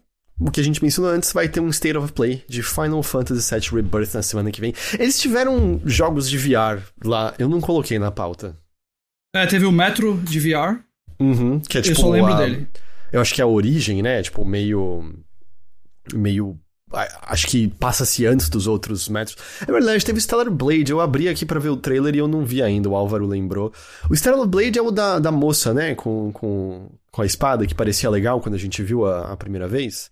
Que era só, Acho é tipo, isso, é. a moça estranhamente sexualizada pra situação, mas a ação em si parecia boa. Dogão soltou que it's a Stellar Ass. E parece mais o título honesto do jogo mesmo, viu? É o jogo da bunda, isso, isso. É, mas é tipo, a ação em si parecia bastante boa o que, a, o que a gente tinha visto. E foi isso. Ó, eu vou dizer uma coisa, considerando que State of Play normalmente é só muito fraco, acho que foi um bom State of Play, porque teve eu coisas também, eu legais. gostei, eu gostei. Eu assisti ao É. vivo, o que é raro pra mim. Assisti o do Xbox ao vivo e do PlayStation ao vivo. Eu tô uh, renovado aqui, pelo visto. Mas é, eu, eu também achei bom, tipo. Teve pelo menos uma coisa que eu achei ótima, que foi o Death Stranding. Tem algumas coisas que vai. Pode não estar ultra empolgado, sei lá, o, o Judas, o Rise of the Ronin, mas que são interessantes. No mínimo, assim, pra gente assistir. E teve também, acho que, alguns trailers realmente bem bacanas, como, por exemplo, o é, Dragon's Dogma 2. Então, foi um bom State of Play no geral. Aí, você achou que a gente teria uma semana sem demissões nessa indústria? Não, eu não achei. Acho que ninguém mais tá achando, né? É, Aliás, eu, eu, acho que, eu acho que eu mencionei só no Mothership, mas teve uma matéria, eu acho que foi no Games Industry publicado, que era um analista de mercado, dizendo, né, aquilo. E esse fato que a gente chegou a mencionar aqui, que assim, não espere as coisas melhorando esse ano. É, é previsto que ainda para ano que vem as coisas ainda estarão meio ruins. E 2024 estava sendo descrito como possivelmente o ano dos fechamentos, segundo essa, esse analista de mercado. E de fato, assim, até agora isso tem, tem se provado é, correto. E a gente já tem mais demissões e cancelamentos. A primeira delas, mais lambança da Embracer tentando é, salvar o que tem de ainda ali, cancelou o Deus Ex, que estava em desenvolvimento há cerca de dois anos e entraria em produção plena no. acho que mais pro fim desse ano, ano que vem. Uh, e tinha começado esse desenvolvimento quando a Eidos Montreal foi vendida pela Square, né, para Embracer. Nesse processo de cancelamento do Deus Ex, 97 pessoas foram demitidas do estúdio. Dados de 2022 indicavam mais ou menos 480 pessoas trabalhando lá. Então, assim, é um número, né, uma porcentagem considerável. Quem continua na Eidos Montreal vai trabalhar em uma franquia original lá dentro. Deixa eu dizer que isso é uma outra coisa uh, que a gente tá vendo que vai acontecer agora, que foi o que aconteceu com fusões no passado. Foi o que aconteceu quando a Vivendi é, foi comprada, foi o que aconteceu quando aquela. A, a, anti, a, antiga Atari, que já não era a Atari original, eu acho que era tipo o que era Infogrames a, também, que é. IPs vão parar num limbo e sem acesso mais de ninguém. Porque até agora, né, quando a Embracer achava que dinheiro era infinito, era tipo, todas as IPs antigas que você ama vão voltar, yay! E aí agora que eles estão. Nem água bateu na bunda, agora que eles estão nadando desesperadamente pra praia. É, espere muitas IPs adquiridas que fiquem presas lá dentro e não tenha ninguém trabalhando nelas e não tenha ninguém interessado no trabalho necessário para poder ir atrás dessas IPs para poder fazer jogos nesses universos assim. Então, de alguma forma, eu diria que Deus Ex tá, um novo Deus Ex está mais distante agora do que estava antes quando estava na mão, nas mãos da, da Square. É, eu concordo 100% e uh, vai, acho que vai demorar até a gente ter uma boa notícia em relação a isso. É, não, assim, boas notícias da Embracer, eu não espero nenhuma. Não, não, é, nenhuma, no nenhuma. caso eu quis falar, eu, no caso eu quis falar mais do Deus Ex mesmo, assim, se você tá esperando Uhum. dessa franquia, eu acho que tá bem difícil mesmo. Uh, mas uh, em termos da indústria, da Embracer, aí, tipo, É, A Embracer diz que Sucateado. essa re- reestruturação dela vai até março. V- Vamos ver se isso vai ser real, se eles não vão ter ainda mais demissões de número considerável ainda depois disso, mas assim, é uma, é uma lambança, né? É um, é um desastre dentro dessa indústria. E eu repito o que eu falei. É muito esquisito que não haja nenhum tipo de consequência mais severa pro, pra quem comandou essa, isso tudo, sabe? Pra quem foi causador disso tudo quando o dinheiro era barato e não houve nenhum tipo de responsabilidade, seja fiscal ou seja administrativa, né? Dentro do, da empresa. Aliás, né, justamente esse analista que fala que as coisas vão continuar ruim, também fala de como, ou não tem o número de pessoas jogando videogames que essas empresas acham que tem, sabe? De tipo, a indústria não tá no tamanho que esperavam que estaria. É, tem a ver com previsões equivocadas da pandemia, mas também tem a ver com, com uma- um planejamento ruim. E também tem aquele lembrete que é ah, em mobile os números estão incríveis. É, o número de dinheiro movimentado por jogos mobile é enorme. Mas lá existe uma outra crise grande que é se você pegar os principais jogos mobile que mais dão dinheiro, quase tudo são jogos que há 10 anos estão nessa posição, né? Você tem alguns hum. novatos como um, um Genshin Impact, que essa altura nem é. é. mais tão novato, né? Genshin já tá uns, não, uns bons aninhos aí, né? Mas é, é, um, é um mercado muito estagnado. É muito difícil de você entrar e chamar a atenção dentro do, do espaço mobile. Então lá existem suas próprias crises também, né? Uh, agora em março a SEGA da América vai demitir 61 pessoas. A informação é sabida de antemão por conta de uma lei da Califórnia que você precisa, uma empresa precisa avisar de antemão é, é, de 60 dias a demissão de empregados caso seja uma demissão em grande volume. E isso era um pouco esperado porque a SEGA tinha anunciado anteriormente que iria terceirizar a equipe de QA e parte da equipe de localização. De novo, eu tenho dificuldade em acreditar que isso não tem a ver com os esforços de sindicalização que aconteceram na SEGA da América e que eram, eram presentes na empresa inteira, mas são especialmente fortes na parte de QA. Mas é isso, mais 60 pessoas sendo demitidas ali. Na Devolver, a Artificer, um estúdio polonês, uh, teve 28 desenvolvedores demitidos, o que é metade do estúdio, mais ou menos. Desses 28, 10 vão permanecer lá por mais alguns meses para ajudar com o desenvolvimento do jogo atual, que ainda não foi anunciado. Depois disso, eles vão para a rua também. Esse é um estúdio que foi adquirido pela Devolver em janeiro de 2021, então também não acho que é coincidência, dinheiro era barato, a gente estava no auge da pandemia, todo mundo em casa, jogando e tudo mais. Um, e lançou em maio do ano passado o Showgunners, que teve uma recepção positiva. Eu, eu pessoalmente não joguei, não, não, não, não tenho experiência em primeira mão.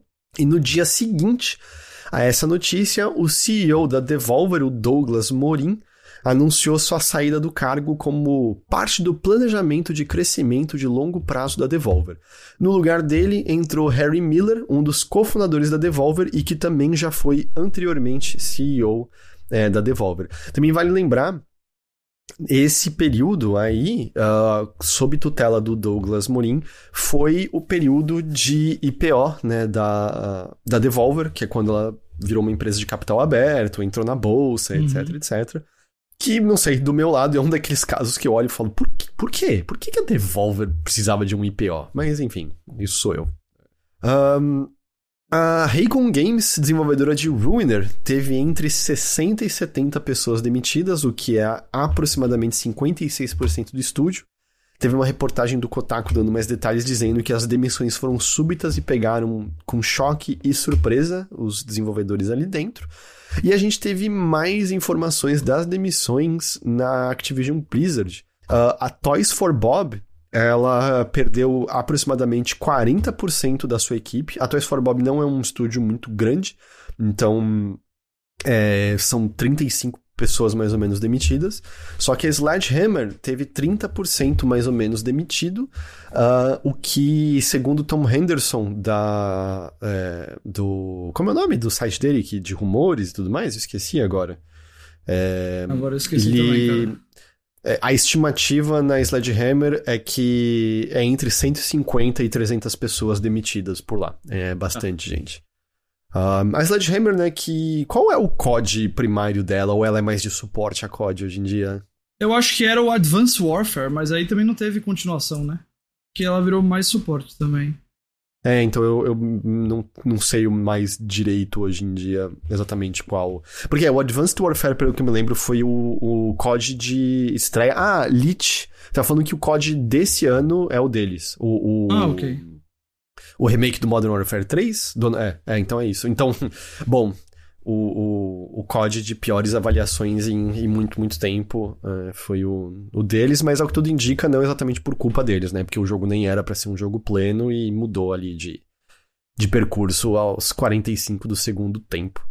Então é isso, assim, só nessa. Assim, o, o, o Activision Blizzard já tinha acontecido, mas só nessa semana a gente tá falando aí de uh, mais ou menos mais umas 300 pessoas que perderam o emprego na indústria de jogos. É situação que, cara, chega.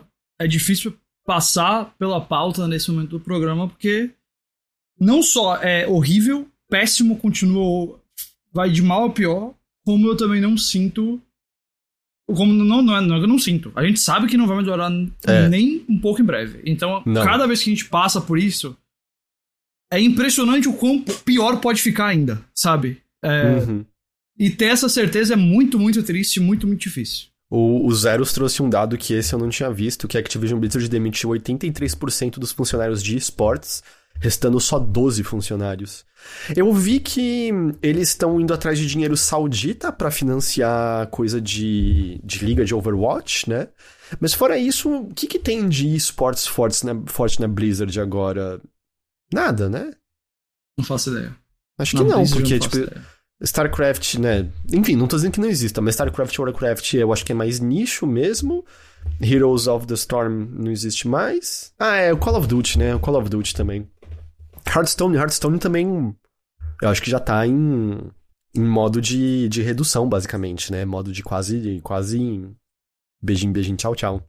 É o, é o nome oficial dessa fase. Ahn, sabe o que a gente também tem mais nessa semana, Ghost? Hum. Rumores do Switch 2. Olha ele aí de volta. Olha, a informação nova vem mais uma vez do Takashi Mochizuki, da, do Bloomberg, é, conversando com um analista da Um Dia, que é, é tipo esse tipo de analista que tem contatos em linha de fornecimento e linha de produção. Então, né, não é que ouviu da Nintendo diretamente, mas consegue presumir coisas a partir do, do tipo de, de componente que está sendo feito e por quem foi encomendado. E a informação do Takashi Mochizuki é que, ao que tudo indica, o Switch 2, o Switch Split, Super Nintendo Switch, enfim, terá uma tela é, de 8 polegadas e LCD. Para ter noção, o modelo OLED, que é o modelo de tela maior do Switch atual, tem 7 polegadas, então o modelo base do Switch 2 já teria uma tela maior. LCD, eu acho que não é surpresa, porque você lança com a tela de LCD e dali a 2, 3 anos você lança o modelo Premium com tela de OLED, com o preço cheio, ou quem sabe um preço um pouco maior, e consegue ativar o ânimo da, do público e ter vendas adicionais. Né? Pra mim é, é claro que deve ser algo assim. Também me pergunto se a tela maior não deve ser em decorrência da necessidade de uma bateria maior para garantir, né, que, que você tem maior tempo de duração dos jogos, até porque, né, se, se ele vai ter um processamento que demanda mais, etc, etc, uh, você precisaria de uma bateria maior para ter um tempo de vida legal ainda ali. Uh, basicamente, uh, além disso, a gente também teve na semana passada é, pesquisa da GDC com desenvolvedores e centenas deles responderam é, estar trabalhando em jogos para o novo aparelho da Nintendo. É, só, a única pessoa que não confirmou ainda foi a Nintendo. o resto, todo mundo basicamente já confirmou esse negócio. Uh, mas é a Nintendo. Ela vai anunciar quando ela sentir que é hora dela anunciar. Mas assim. Uh, é esse ano, né? Não tem como não ser esse É, ano. eu, eu dado- acho que até o fim de março o anúncio sai. é, Por conta dado de ano fiscal e tudo mais. Eu acho que ainda em breve sai. Quantidade de evidências, né? Não tem como passar É. em branco ainda por tanto mais tempo assim. Pois é, é. E aí, bom, quando a Nintendo anuncia, a gente sabe também que não é um anúncio exatamente muito. Às vezes não é muito glamouroso. É só tipo, ó. Dia tal a gente vai apresentar o console novo. Tchau. Tá ligado? É, Então- então eu, eu, eu acho que o 3DS e o Switch foram assim, né? O 3DS, eu lembro que foi uma nota de divulgação, dizendo, olha, a gente vai ter um novo aparelho pra É, o, mostrar Swi- dia o Switch foi aquela, aquela foto do Mariozinho puxando aqui e dizendo assim: dia tal tem a apresentação. E aí teve a apresentação. Ah, com isso, a gente chega nelas, Ghost. Rápidas e curtas. Rápidas e curtas. Um data mine de Hi-Fi Rush trouxe mais evidências de que ele está a caminho de, oh, de Do Switch PlayStation. e PlayStation. Acertei meu microfone, É. peço desculpas. É, encontraram imagens do que seriam camisetas do protagonista nas cores azul e vermelho, e tipo aquela cor azul PlayStation e aquela cor vermelho Nintendo, e com frases de todos jogam, mas estou aqui também. Num primeiro momento tinha umas pessoas questionando a legitimidade disso, porque a pessoa que estava sendo escrita como data miner apareceu tipo, não gente, eu achei essas imagens no Tumblr, eu não sou data miner nenhum, não sei se estão falando. Mas depois disso, outros data miners confirmaram e jornalista do Verge confirmou a, a, veracidade da informação também. Eu concordo ainda com o que você falou, acho que na semana passada ou retrasada, Ghost, que eu acho hum. que isso aqui vai ser uma maneira de testar as águas e ver o que acontece, hum. sabe? Porque eu vi algumas pessoas fazendo leitura de, putz, se todos os jogos começarem a sair para outras plataformas, pode ser um problema até porque, sei lá, menos incentivo para as pessoas assinarem o Game Pass e menos incentivos para comprar o Xbox e a maior parte das assinaturas do Game Pass estão no console. E pode ser, pode ser, porque de longa data a gente já sabe que a Microsoft não tá exatamente, tipo, o foco dela não é um console, necessariamente, né? É um ecossistema. Dito isso, também pode ser um teste para ver, ei, será que isso atrai interesse para outros lugares, sabe? E, e até aquilo de ou oh, seu amigo que tem um PlayStation, é, ele ele jogou esse jogo e elogiou muito. E você não tem um PlayStation, mas você tem um PC ok. Por que, que você não assina o Game Pass no PC e vê qual é desse jogo, né? Quem sabe o. Pois é. Melhora o próprio boca a boca, né? É... Enfim, mais pessoas vão poder jogar. É um excelente jogo. É o Over do Overgot de 2023. Então, show. Joguem Hi-Fi Rush. Esse jogo é muito bom. Uh, Bloodborne Kart a gente mencionou. Alan Wake 2 ganhou uma atualização que permite diminuir a intensidade dos sustos, né, ou jumpscare, se você preferir, presentes no jogo inteiro, inteiro, inteiro, assim, é, você não tem como fugir daquele negócio, não tem anúncio de quando aquilo vai acontecer. Uh, também adicionaram uma seleção de capítulos que torna mais fácil retornar a pontos específicos da história, então como acho que todos os artigos uh, falando disso é, disseram é... você pode voltar pro Herald of Darkness de novo, e de novo, de novo, de novo. É, e, e eu acho que com isso não tem mais uh, troféu perdível no jogo. Ele tinha troféus hum. que se você não pegasse alguns colecionáveis em momentos específicos da história, é, especialmente antes do final do capítulo 2 de cada personagem, eu acho. Você perdia. Tá. Eu sei disso eu, eu, quando eu tô, eu tô jogando ele meio que tentando já, tipo, platinar no processo. É, e aí eu fui atrás de saber disso, tipo. Você joga no Google assim, você encontra, né? Se tem troféu missable ou não. E é, um dos problemas é que não tinha como voltar para capítulo anterior. E aí, com isso, eu acho. Tipo, não necessariamente quer dizer que vai resolver, só. Porque eu também não sei se vai contar colecionável que você pegar usando o Chapter Select, vai contar pro total.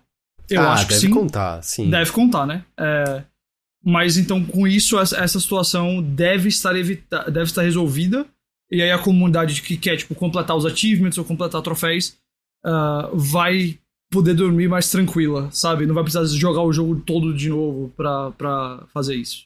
Pra platinar e tudo mais. É, e, e de poder diminuir a intensidade dos sustos, eu, eu acho bem-vindo. É um, é, é, é, um pouco presente demais. Teve umas horas que, é, pra mim, era um pouco achei. cansativo às vezes. Nossa, no, Eu também achei no pedaço do asilo, meu Deus, eu, eu falei, lá eu dei um berro que eu achei que eu ia acordar os vizinhos quando eu tomei um susto, assim. E não, e não, não e assim, cede, não A intensidade dos sustos eu gosto muito, mas o, eu, tem hora que eu acho que eles fazem demais, sabe? Uhum. Fica um pouco irritante. Um, Devil May Cry 3 Special Edition e Devil May Cry 4 não estão mais disponíveis no Steam. Eles foram deslistados de lá. Eles ainda estão presentes em outras formas, no Devil May Cry 4 Special Edition e dentro da Devil May Cry HD Collection, mas é, nunca é, é, boa a sensação de coisas desaparecendo da Não. internet. E, tipo, eu ia falar da internet na qual supostamente tudo seria eterno, mas é, a gente já tem, tipo, uns bons quase 10 anos é, ali de mostrando que, na, na, na, verdade, as coisas talvez sejam menos é, perenes na internet do que eram anteriormente. É, até porque é muito mais fácil de coisas desaparecerem sem, sem nenhum alarde e as pessoas nem perceberem, né? E aí, Exato. como sempre, se você quer jogar uma edição, né, no caso a edição original disso e tal, para quem você recorre, né? Os marujos do, do, do Sete Mares, é, que é quem garante que isso aí ainda vai estar disponível ali de alguma forma. Um que é uma dor, que é uma pena, é o Spec Ops The Line, que também foi retirado da Steam, segundo a 2K por conta de licenças expiradas provavelmente tem a ver com música licenciada dentro do jogo. Parem de fazer isso. Pergunta. Eu tenho Parem uma pergunta para você, Ghost. Ah. Que talvez você saiba me responder. Por que que em, em filme isso não é um problema? Ah, cara, tipo... questão, questão contratual. Questão contratual. Por ajuda que você. Que normalmente a maioria dos fios dos estúdios também tem um braço de. de música. É, já aconteceu isso. Já Hum. aconteceu de ter problema de licença de música. Mas é menos é mais raro hoje em dia, porque eles devem fechar o contrato com alguma cláusula sobre isso. É, e também, tipo, sei lá, Universal tem a Universal Music, que é dona de Taylor Swift, Olivia Rodrigo, a maioria das coisas. É, dos cantores grandes. Então, então, assim, tipo, evita menos. Mas não é impossível acontecer, não. Ah, exatamente como eles falaram É, aí, o- às vezes você tem uma. o Daniel falou pessoal que teve comentando no filmes chat, já às vezes o pessoal depois de coloca. é, tipo, uma outra música genérica no lugar. Eu, eu inclusive, usaria essa, esse exemplo aí justamente para responder a pergunta do Juan agora, que é tipo, cara, por que você não faz logo um update que troca a música antes de tirar o jogo do ar?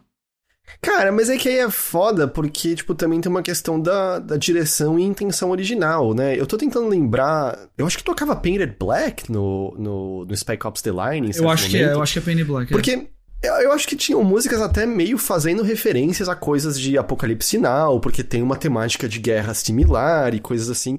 Tem uma intenção específica ali, mas eu acho tão. É tão triste que por conta disso, tá ligado? Quantas vendas de músicas estão sendo perdidas porque essas músicas estavam dentro do jogo, sabe? E, e, e um comentário que eu vi alguém dizendo, falando, nossa, será que a 2K relicencia? Eles não relicenciaram pra GTA. Eles nunca vão fazer isso pra Spec Ops The Line. Nunca. Nunca, nunca, nunca. Ahn, acontece muito em jogos de corrida. É, jogo de corrida, jogo de esporte, né? E tal, que volta e meia os menus tinham essas coisas e tal. No passado acho que não era tão importante assim.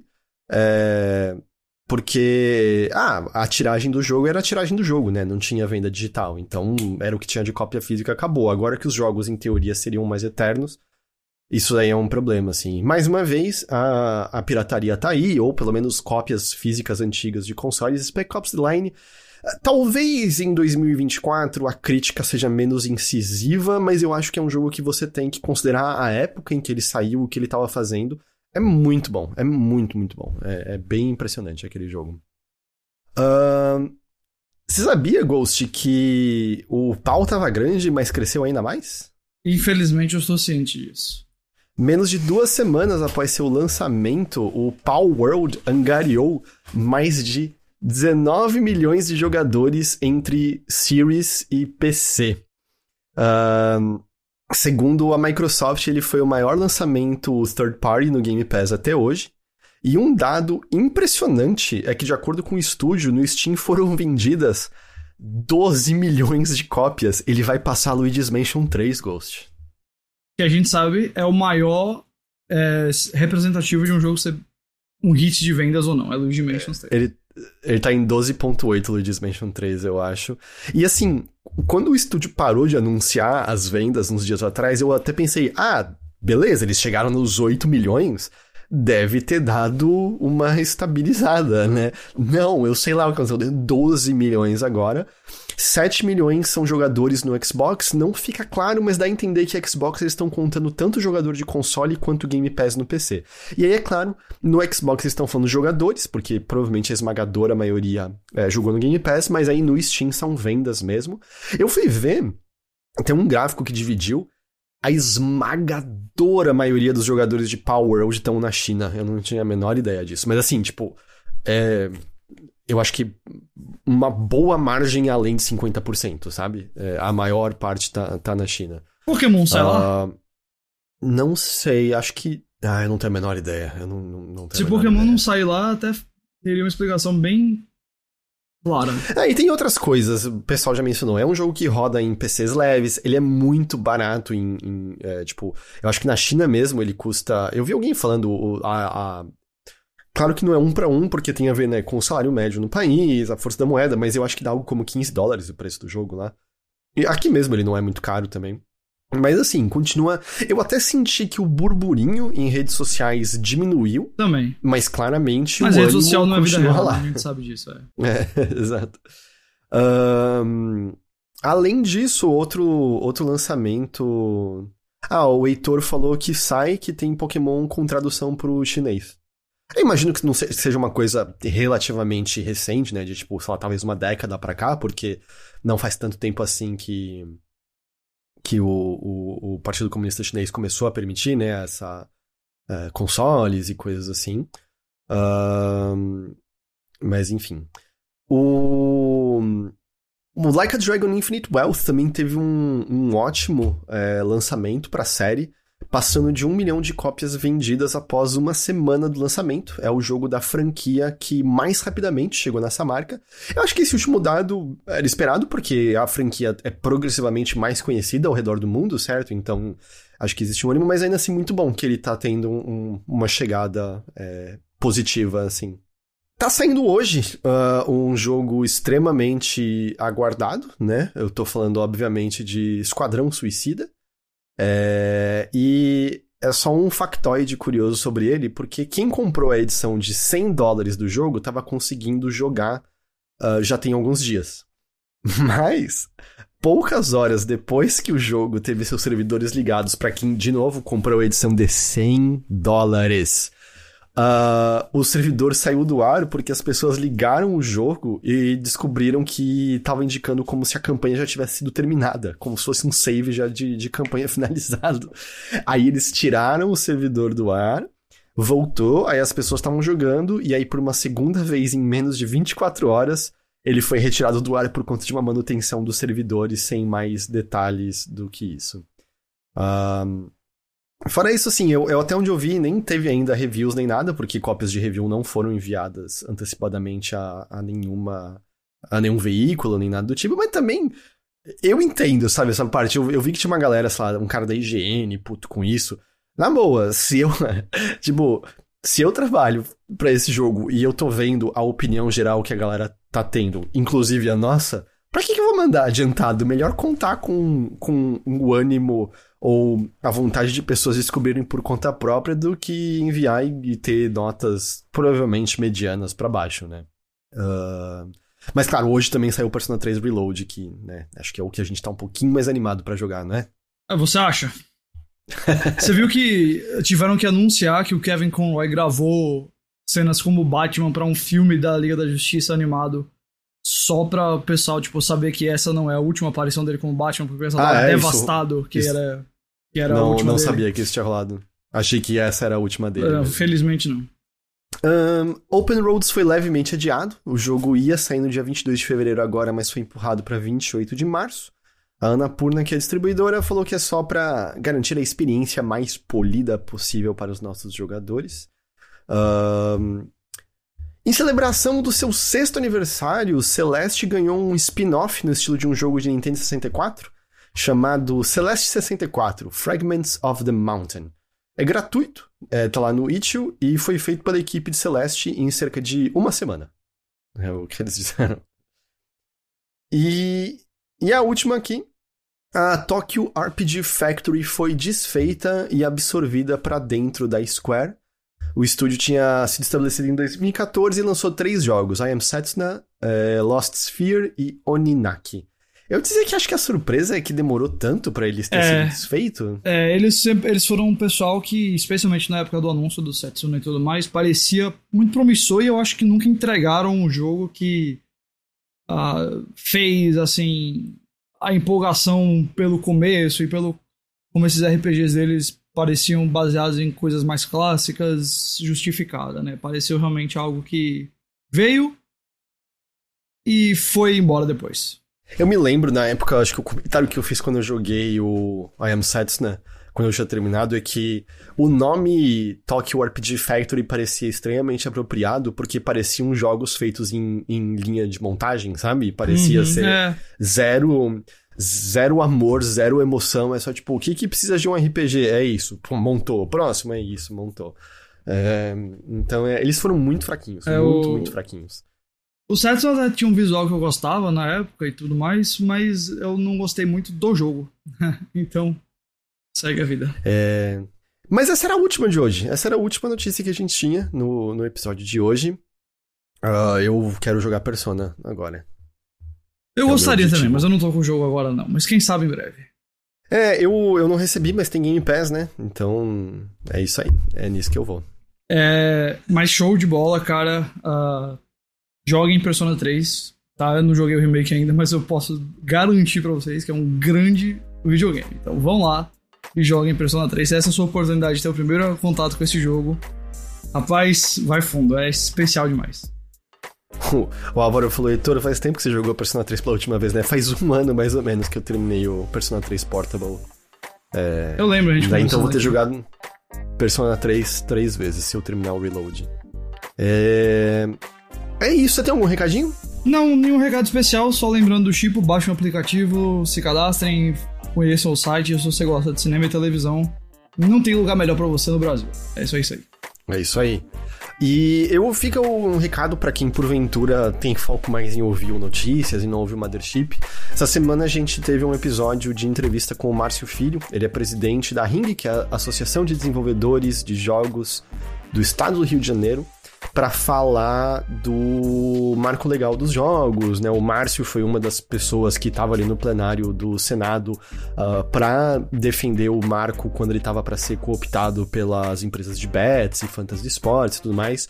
Um, eu achei excelente, o Márcio fala muito bem, acho que ele fez um panorama muito, muito bom, explicou muito bem assim a ideia do projeto, onde ele está agora e tudo mais. Então, eu recomendo, eu recomendo ouvir o papo, recomendo ouvir o que ele tem ali a dizer. Eu achei que ficou muito, muito legal. Eu, o, o, episódio da semana foi, foi focado nisso justamente. Então, é, é isso. Ouçam lá, beleza? Esse é o meu recado por hoje, então. E com isso, a gente vai ficando por aqui, certo? É isso aí. Muito obrigado a todos que nos acompanharam por mais essa edição aqui do Notícias da Nave Mãe. Obrigado mesmo, valeu pela sua companhia, valeu pela sua audiência. A gente vai ficando por aqui, mas a gente estará de volta na semana que vem em mais uma edição do Notícias da Nave Mãe. Até lá. Falou. Ah, tchau, Ghost. Tchau, pô, foi mal, tchau. Mal educado. Tchau. Ah, não faz essa educação que eu te dei. Tchau.